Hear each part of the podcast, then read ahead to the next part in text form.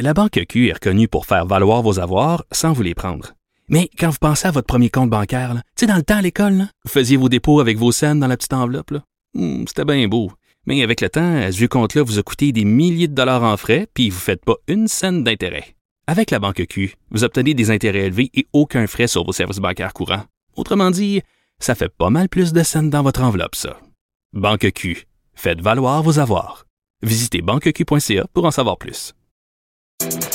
Sophie Durocher. Entendez les dessous de sa dernière chronique. Cube Radio.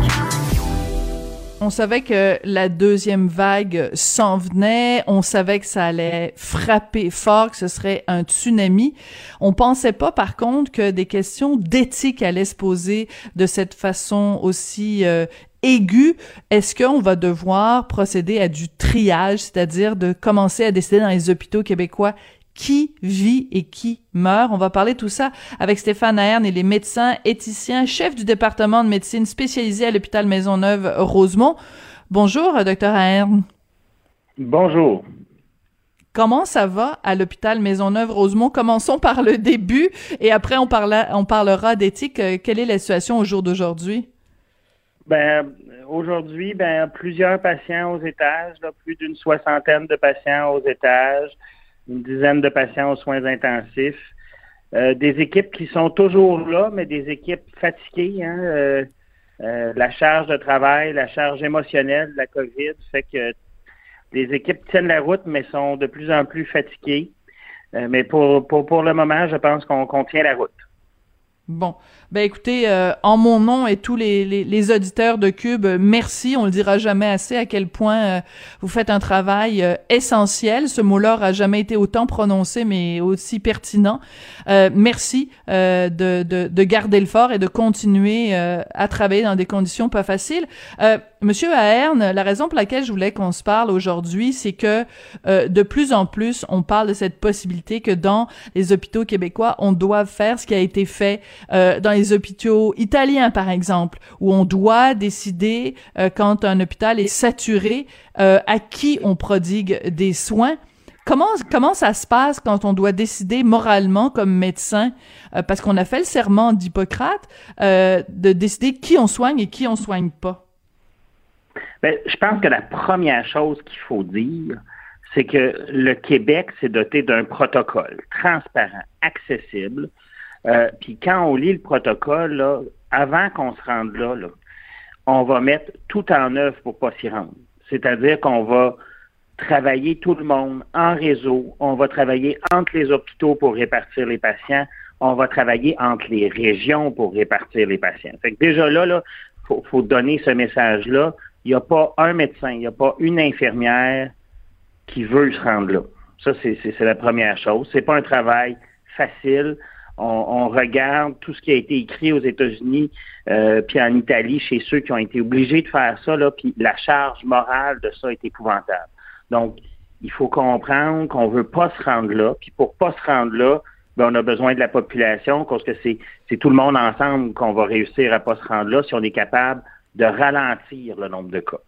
Je comprends mais en même temps, vous dites on veut pas se rendre là parce que de toute façon la charge morale qui va incomber donc euh, soit au personnel euh, euh, infirmier, soit au personnel médical, c'est trop c'est trop lourd. On va donc par exemple répartir en régions, mais il faut quand même l'envisager, ce scénario-là, où, mettons, les hôpitaux montréalais sont tellement débordés, les hôpitaux à Québec sont tellement débordés, on a euh, fait des transferts à tous les hôpitaux en région, et encore là, on est quand même saturé. Si on a 3000 cas par jour, qu'on a trop d'hospitalisation, trop de gens aux soins intensifs, on fait comment? Comment ben, c'est ça. On a, donc, il y a un protocole qui a été développé par des dizaines de personnes, travaillé au Québec, présenté au ministère, qui a proposé un schéma qui va être extrêmement rigoureux. Un, il doit être déclenché par le niveau provincial. Puis quand on va avoir fait ça, il y a des équipes de priorisation qui vont être créées dans chacun des hôpitaux, constituées de trois personnes.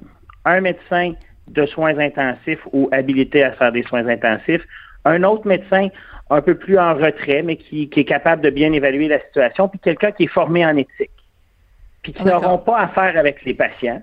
Puis après ça, si, après ça, on va essayer d'évaluer les patients pour qui les soins intensifs ne sont pas appropriés.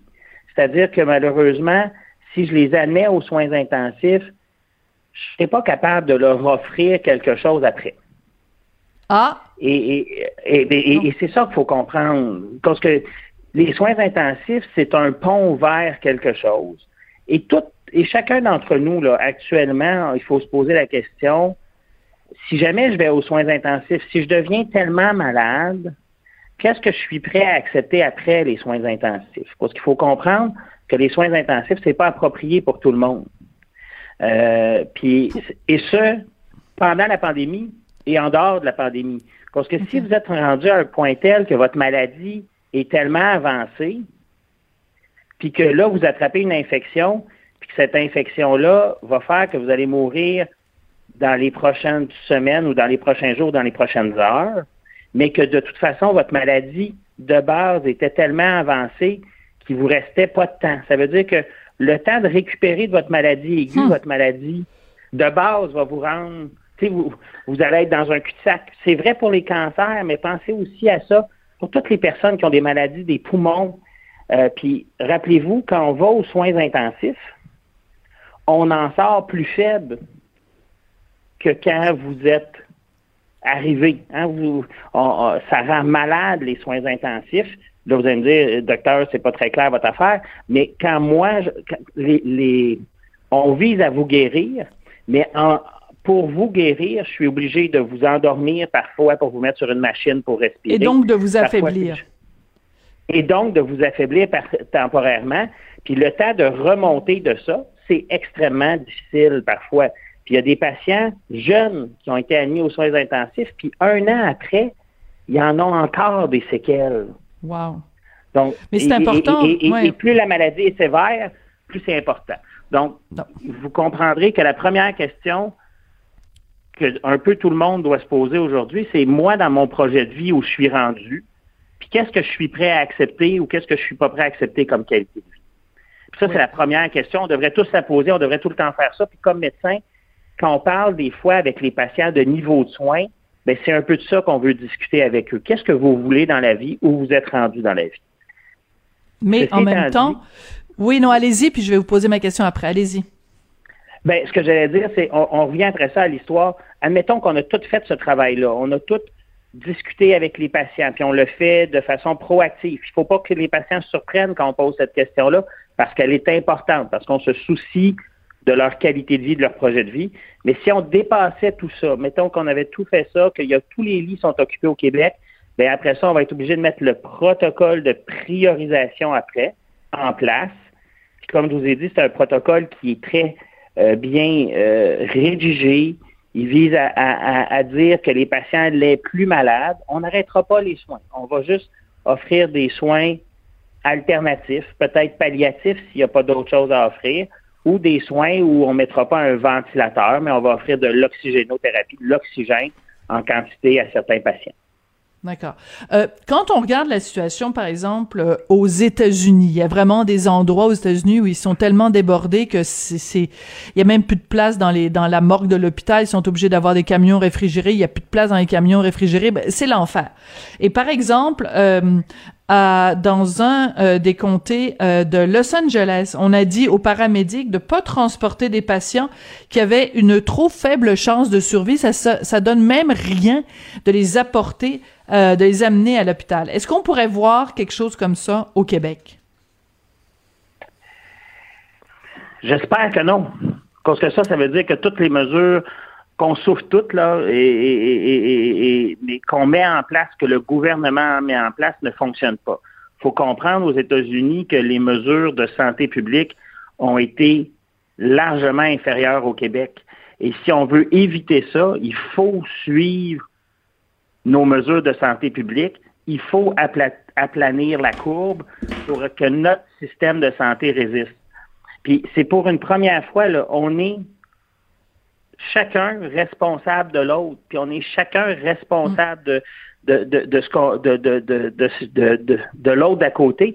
Puis c'est un mouvement de solidarité. Fait que si on veut pas se rendre là, il faut comprendre les mesures. Puis les mesures, c'est les mesures difficiles. Puis c'est celle du confinement. Puis c'est celle que le gouvernement propose. Puis il le propose avec cette vision-là. Puis rappelez-vous, dans les hôpitaux, les infirmières, les inhalothérapeutes, oui, les docteurs, mais surtout les infirmières, les inhalothérapeutes, les préposés, ça fait des mois qu'ils sont là, ça fait des mois que ça continue. Ça fait des mois qu'ils font des temps supplémentaires obligés. Ça, ça veut dire que vous rentrez le matin, mais vous ne savez pas à quelle heure vous sortez de l'hôpital. Terrible. Le monde est brûlé. Et, il faut aider le personnel pour qu'on soit capable d'aider les patients. Puis pour ça, chacun d'entre nous doit faire encore un effort. Puis cet effort-là, là, il est essentiel pour éviter d'aller au protocole de triage. Puis il n'y a pas un docteur, il n'y a pas un paramédic qui veut appliquer ça. Ouais. Mais je remarque quand même. Oui, mais mais c'est ça. Mais vous vous avez vous, vous faites bien attention de pas répondre quand même. Vous dites on peut pas l'écarter, euh, on, on, on sait pas, mais quand même. Si, si collectivement, euh, comme, comme peuple au Québec, on n'est pas assez intelligent ou pour euh, assez conscient ou assez solidaire et que les chiffres continuent d'augmenter, c'est pas exclu qu'on arrive à être à être obligé d'appliquer le protocole. En tout cas, c'est, au moins on sait qu'il est en, qu'il est en place, qu'il est, il est compris. Dans quelle mesure ce protocole-là, qui, qui prévoit donc euh, euh les, les, les, les, soins qui vont être donnés, dans quelle mesure il peut être appliqué dans l'urgence? Parce que là, ce que vous nous décrivez, c'est un comité avec trois médecins, un médecin aux soins intensifs, un médecin, un éthicien. Euh, quand il y a quelqu'un qui se présente euh, à l'urgence de l'hôpital, est-ce que c'est le temps de convoquer un comité puis d'avoir trois personnes qui se penchent sur son dossier? Donc, il y a un gros aspect de réactivité et d'agilité. Là.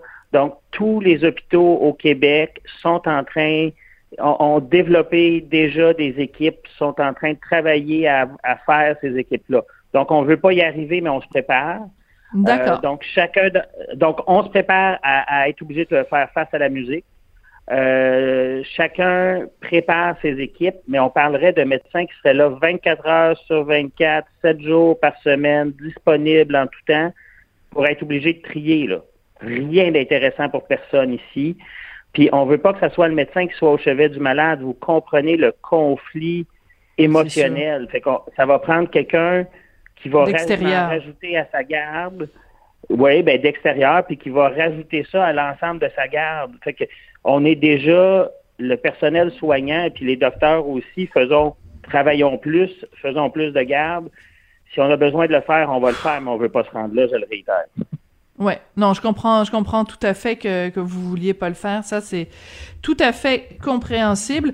Euh, écoutez, euh, mais il faut comprendre qu'on commence, on, se prépare là. Donc, il faut comprendre que ça sera pas fait au hasard. Le ministère a travaillé là-dessus.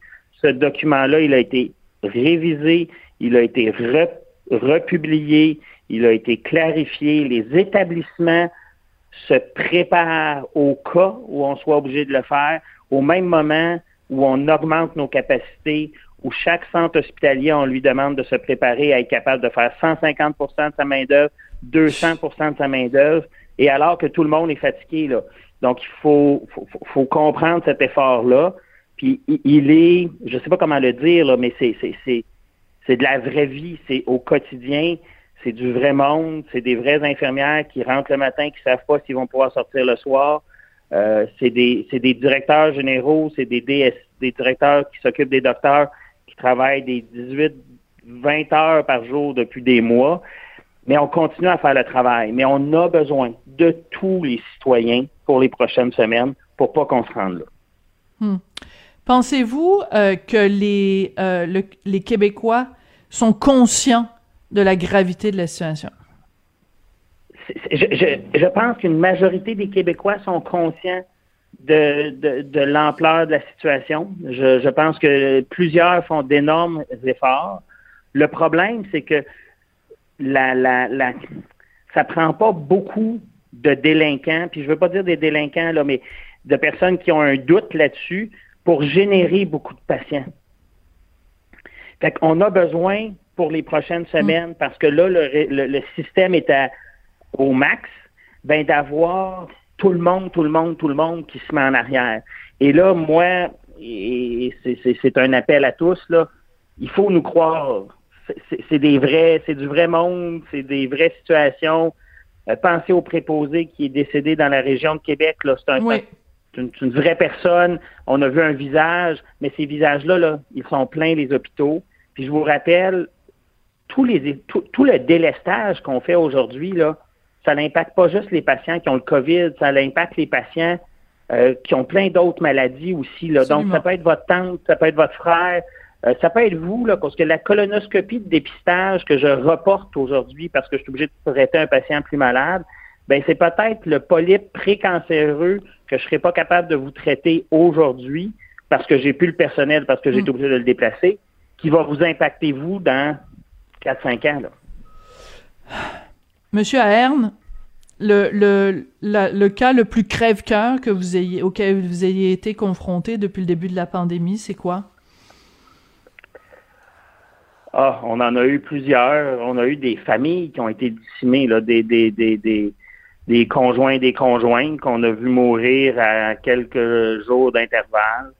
On a eu un jeune préposé aux bénéficiaires qu'on a transféré au CHUM ici, mais qui est malheureusement décédé tout jeune, euh, qui est décédé euh, au front. C'est comme un soldat à la guerre. Là. Il était, il était, puis de, de mémoire, là, il était dans la quarantaine. On a vu des, des, jeunes patients dans la trentaine décédés. Là. Euh, donc, c'est une maladie grave, c'est une maladie sévère. Euh, on a tous peur un peu de l'attraper parce qu'on les a vus là, ces, ces cas-là, hein, chez les jeunes aussi. Mm-hmm. Euh, puis on, on, espère pas, pas que ce soit pas nous. On espère que le vaccin arrive bientôt pour être protégé. On espère pouvoir continuer à soigner. Ben justement, très rapidement, très rapidement, Monsieur Ahern, est-ce que euh, on devrait pas euh, est-ce que vous, est-ce que vous avez été vacciné? Est-ce que tout le monde à Maisonneuve-Rosemont, tout le personnel soignant a été vacciné? Pas encore. Euh, notre direction nous disait là, que ça s'en vient très bientôt. Fait que on, on espère, on espère que, que plusieurs répondront à l'appel. Je peux vous dire que mon bras n'attend que l'aiguille. Euh, puis je pense qu'on sera euh, plusieurs du groupe à, être là. Euh, puis j'espère que les citoyens du Québec vont aussi accepter l'aiguille. Je sais que ça fait peur, je sais qu'il y a des doutes, mais pour l'instant, on n'a pas de signal de, de, de, risque majeur, puis on a des gains populationnels majeurs pour retourner, comme le dit M. Legault, à une vie normale le plus tôt possible, mais aussi à être capable de soigner tous les autres patients qui ont besoin d'être soignés. Là on prend du retard dans toutes les autres maladies. Le cancer, mais les maladies du cœur, les maladies du poumon, il faut que notre réseau puisse retourner à la normale. Puis pour ça, ça prend l'effort de tout le monde, puis notamment le plus possible la vaccination aussi. Docteur euh, Ahern, merci beaucoup euh, d'avoir pris le temps euh, aujourd'hui, puis espérons que votre message, lui, va être entendu parce que vraiment, c'est l'heure est grave. Je sais pas comment le dire autrement. Là, c'est vraiment euh, excessivement grave ce qui se passe en ce moment et espérons qu'on n'aura pas justement euh, à se rendre jusqu'à appliquer ce protocole de triage. Je rappelle que vous êtes médecin éthicien, chef du département de médecine spécialisé à l'hôpital Maisonneuve-Rosemont. Merci beaucoup. Merci. Bye bye. Bon, j'espère que ça va faire réfléchir tout le monde. C'est comme ça que se termine l'émission. Merci à Maude Boutet à la recherche. Merci à Jean-François Roy à la mise en onde. On se retrouve demain.